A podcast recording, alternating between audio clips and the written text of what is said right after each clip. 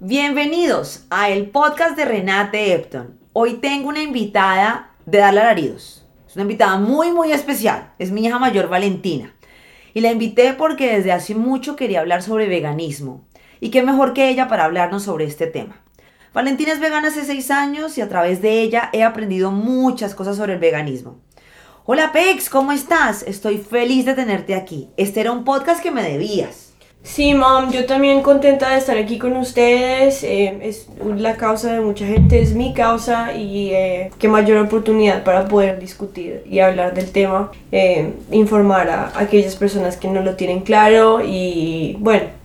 Sobre todo porque alrededor del veganismo hay una cantidad de desinformación. Sí. Hay gente que tiene el concepto de que ser vegano es comer matas. Sí, mi Como una abuelita, por ejemplo. Mi me dice que yo como como los perros. Sí, hay gente que no entiende que detrás del veganismo hay una cantidad de causas supremamente válidas. Y el están medio todas conectadas. Sí, em, entonces Eh, bueno, por eso estoy haciendo este podcast porque, porque sí siento que es importante contarle a la gente qué es el veganismo y qué hay detrás del veganismo, porque es, es una causa, es tu causa. Entonces, Sí, no solo son un montón de hippies ahí comiendo más. sí, la gente, pero es una concepción errada que la gente tiene. Cuéntanos, veganismo, ¿por qué?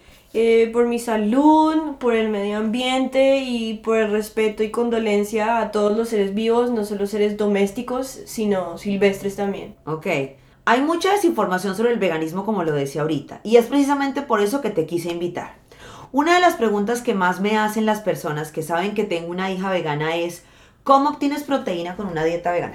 Bueno, pues eh, para aquella persona que piense que cuando uno empieza a comer de una manera vegana eh, no hay ninguna, no ninguna fuente de proteína, es, una, es un concepto totalmente errado. Eh, en realidad, cuando tú eh, te vuelves una persona vegana, hay bastantes sources para consumir proteína, como los granos, que son las lentejas, frijoles, garbanzos, eh, las nueces, todo tipo de nuez, y la soya también, que viene de también granos. Claro.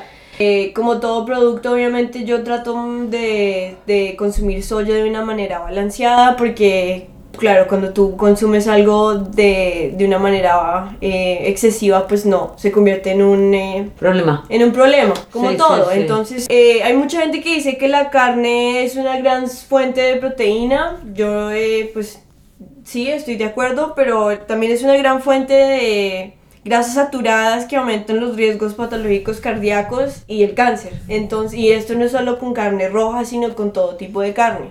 ¿Por qué se da eso? ¿Por qué las grasas saturadas? ¿Qué es lo que hace que las carnes rojas y otras carnes tengan grasas por la saturadas? cantidad de grasa y antibiótico que cada producto pues eh, tiene, ¿no? Y cada producto tiene eso porque pues eh, el crecimiento de cada animal pues fue un crecimiento industrial y no fue un proceso natural y, y para que pues eh, también como es un negocio pues eh, para que sea un poquito más lucrativo pues es un proceso rápido, eh, tienen que engordarlas rápido, eh, entonces eh, le meten mucho químico a- al concentrado, a lo que consumen, en dónde están, en- eh, definitivamente no, Sí. de ninguna manera es algo saludable. Y al final uno está consumiendo esos químicos que le dan a ellas, ¿no? Sí, ajá. Em, de hecho, cuando hemos... Y eso no solo en la carne, también en la leche y en los huevos. Sí, cuando hemos ido hacia San Francisco, en toda esa área de Bakersfield, vemos las, las ganaderías y allá no se ve ni pasto, o sea, pasto no hay. No hay.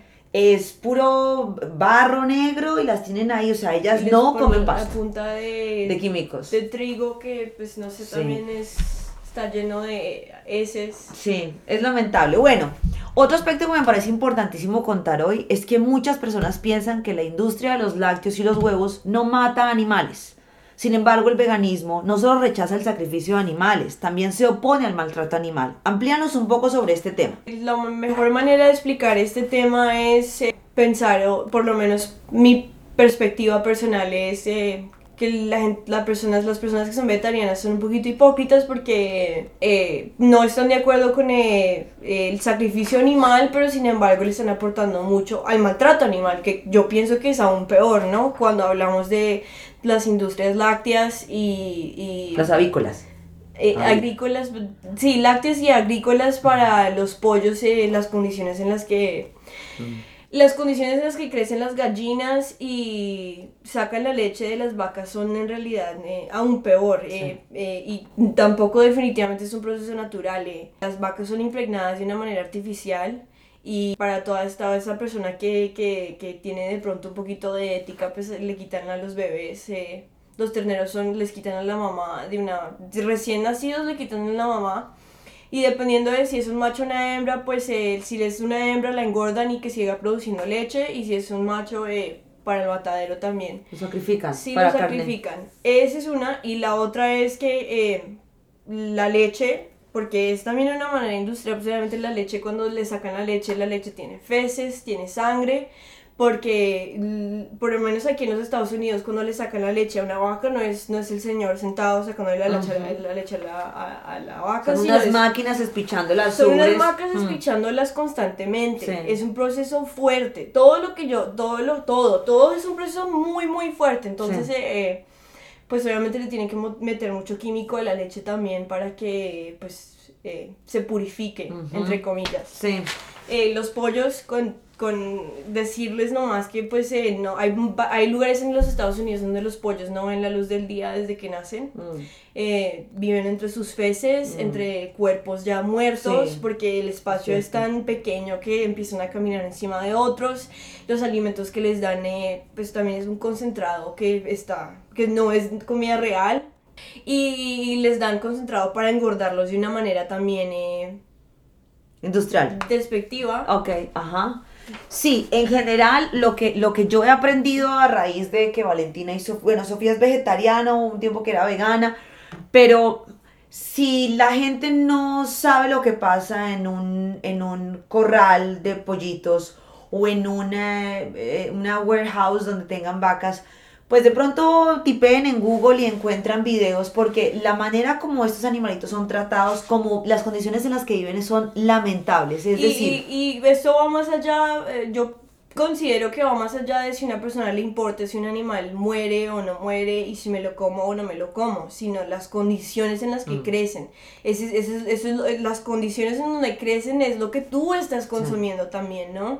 Y, eh, y pues a mí me parece un proceso muy despectivo que va más allá como del sacrificio del animal y del alimento, sino al final no se sabe que es peor, de lo que, maten al animal o que lo tengan en esas condiciones de lo que yo de lo que yo estoy consumiendo. sí, sí, sí. sí, entonces es eso. Fíjate que hay un documental buenísimo que nos recomendó Sofía hace un tiempo, porque Sofía empezó con esta causa mucho pues mucho antes, no, empezó como un año antes que Valentina.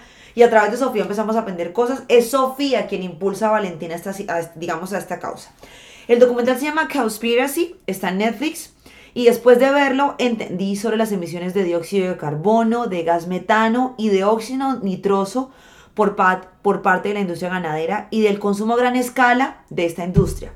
Cuéntanos sobre esto, que yo sé que tú tienes hartísima información sobre el tema. La mayoría de personas piensa que eh, el calentamiento global y los responsables por eh, pues el, el calentamiento global y las emisiones de dióxido de carbono eh, son las industrias de fossil fuels, que es el oro. Combustibles fósiles. Pero eh, en realidad no es cierto. Y em, eh, les voy a contar por qué. El proceso digestivo de las vacas produce un químico que se llama metano, que se demora por lo menos 12 años en descomponerse de una manera natural.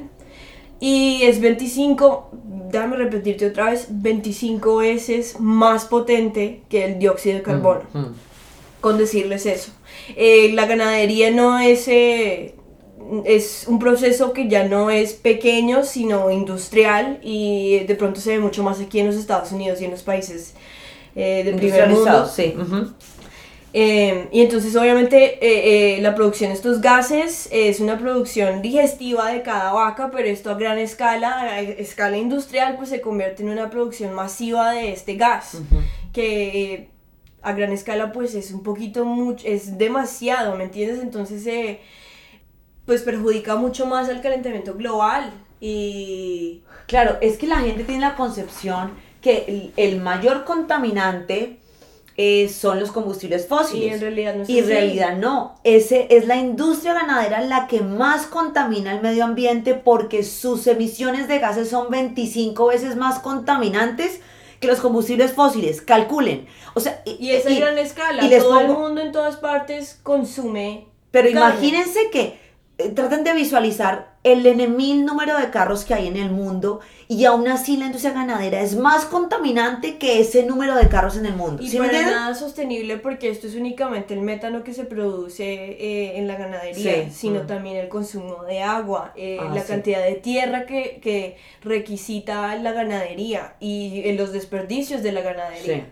Eh, yo- y cuando yo les hablo de la condolencia y el respeto a todos los seres vivos eh, domésticos y también silvestres, aquí vengo a decirles que cuando tú consumes eh, carne, pues estás aportando a una deforestación increíble en donde tú veas, para donde tú vayas. eh, Por ejemplo, en Brasil eh, eh, están cortando demasiados árboles y, y en realidad perjudicando mucho el ciclo para La poder, fauna. para poder continuar con el Claro. proceso industrial y Ajá. tener más tierras para crecer más ganado.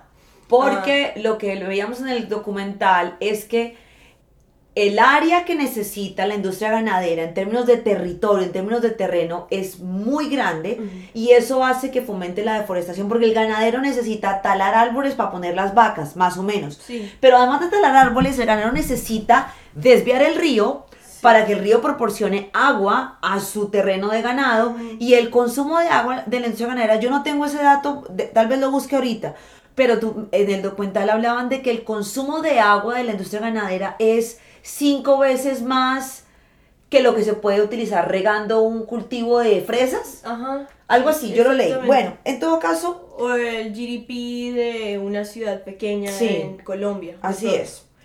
Entonces, cuando yo, la gente que me conoce ha escuchado que yo siempre recomiendo reducir el consumo de carne porque si entendemos estas cifras que acabamos de contar, pues sí hace la diferencia reducir el consumo de carne. Sí. Ajá. Definitivamente. Y obviamente cuando, cuando tú dices que obviamente desvía el río o lo que sea, pues el proceso natural se rompe, ¿me Claro, entiendes? Entonces eh, las aves no tienen nidos, eh, los orangutanes no tienen hábitat, Sí. eh, el río no corre, entonces no hay agua, se, o sea, se, se, se desequilibra y se rompe completamente ese ciclo natural y, y afecta de una manera devastante a, pues a los seres silvestres, ¿sí? Acabaste de mencionar los orangutanes porque es que resulta que otra industria que afecta a la fauna y flora es la industria de la palma de cera y con ella se hace aceite. que también está desforestando en realidad de una manera, de una escala increíble eh, los eh, Ah, de bosques. aceite africana, sí.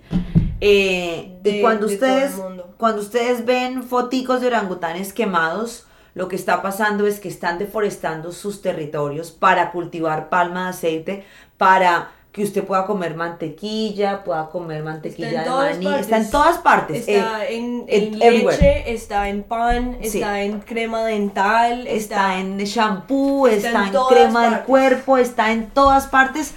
Es otro tema que, bueno, yo no sé si hay un Es documental para eso. también, no sé si has visto un, documental para eso, pero hay documentales sobre el tema de la palma de aceite Sí, que cuando también... tú, eh, cu- cuando tú te metas ya vas a empezar a ver, después de Conspiracy, Netflix te va a recomendar. Hay muchos documentales muy buenos en Netflix y, y youtubers también que tienen mucha información sobre pues eh, documentales informativos acerca pues del veganismo. Cambiemos un poquito de tema porque quería preguntarte si ser vegano es saludable nutricionalmente hablando.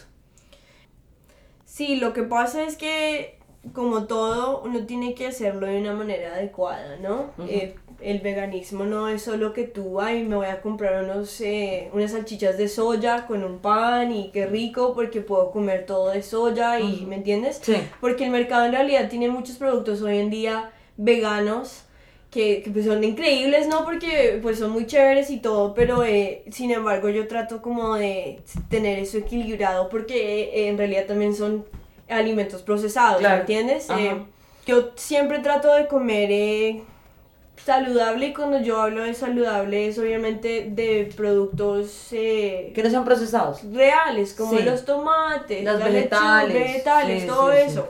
Es que, los- es- es que hay como cuatro tipos de veganos.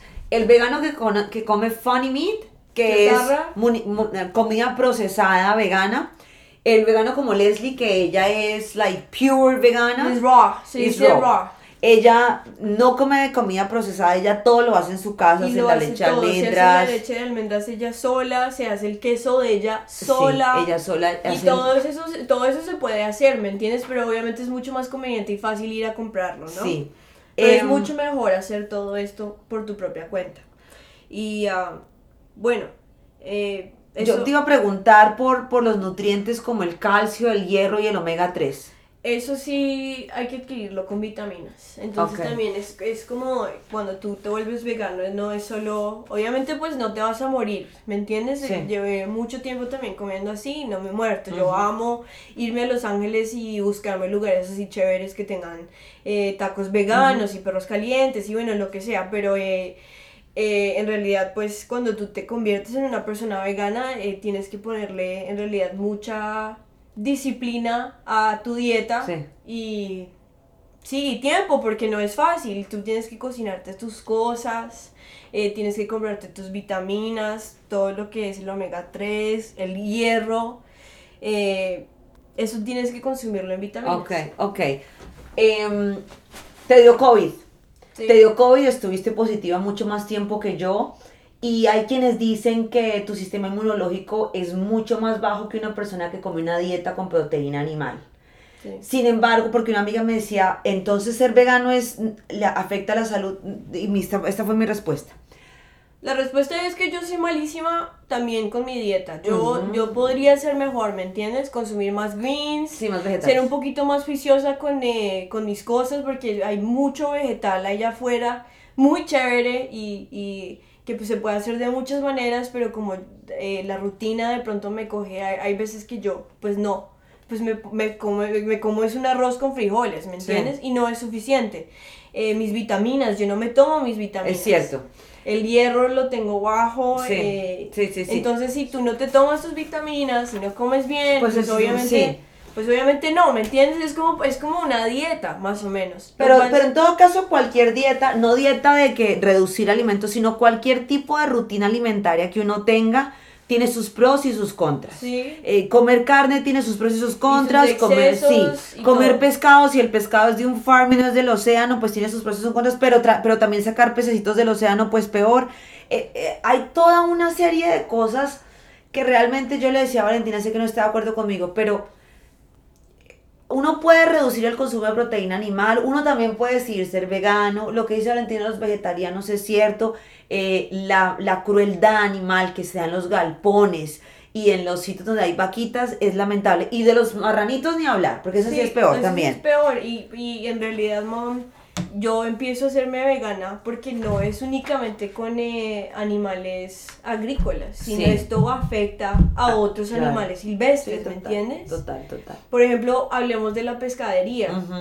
Cuando, cuando la gente, mucha gente te va a decir a ti que eh, los océanos están llenos de plástico, pero cuando tú piensas en plástico, tú piensas en botellas, eh, eh, todo lo que sea así desechable que Sí. uno consume. Ajá. Pero en realidad el, el mayor polluter en el océano son las redes de pesca. Ok. Y la, mayoría de, y la mayoría de esas redes terminan abajo en el océano y empiezan a matar a muchos animales Ah, más. ok, ok. ¿Sí? Ajá.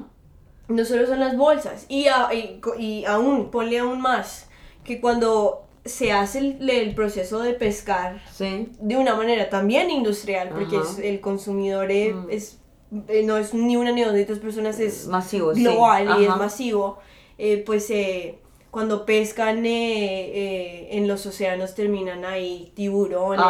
Esa es otra historia.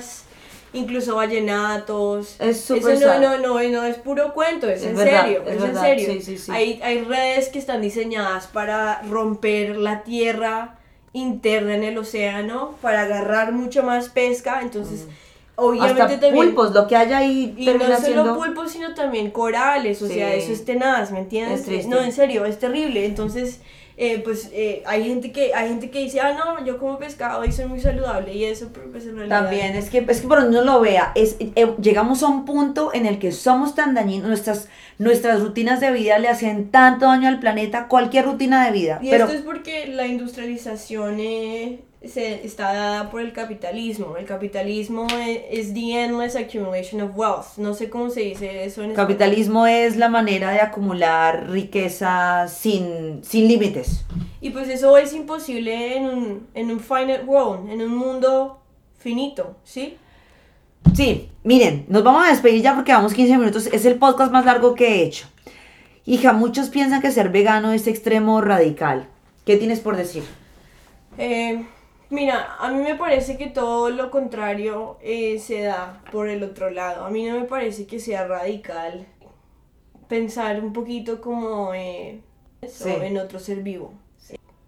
Y es que también no es solo pensar en otro ser vivo, sino en lo que yo estoy consumiendo. Y no es solo lo que yo estoy consumiendo de comer, sino eh, todo ese proceso que también es dañino, no únicamente para mi cuerpo, sino para todo un, toda una serie de procesos eh, naturales que se deberían dar y que se están dañando, ¿me entiendes?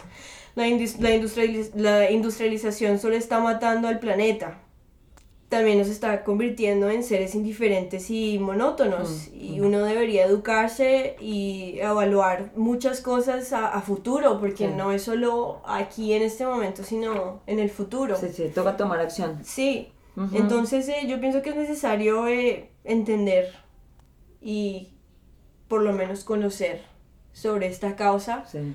Yo le digo a la gente que está escuchando esto que tú no necesitas dejar de comer carne completamente y queso y todo lo que a ti te gusta y está rico. Si te gusta y está rico, cómelo de vez en cuando y te lo juro que la aportación que le estás dando tú a una serie de, de cosas eh, es Sí. importante, significante. sí. ¿Sí? Bueno, los dejamos. em, espero que les haya gustado este podcast. Me parecía necesario hacerlo.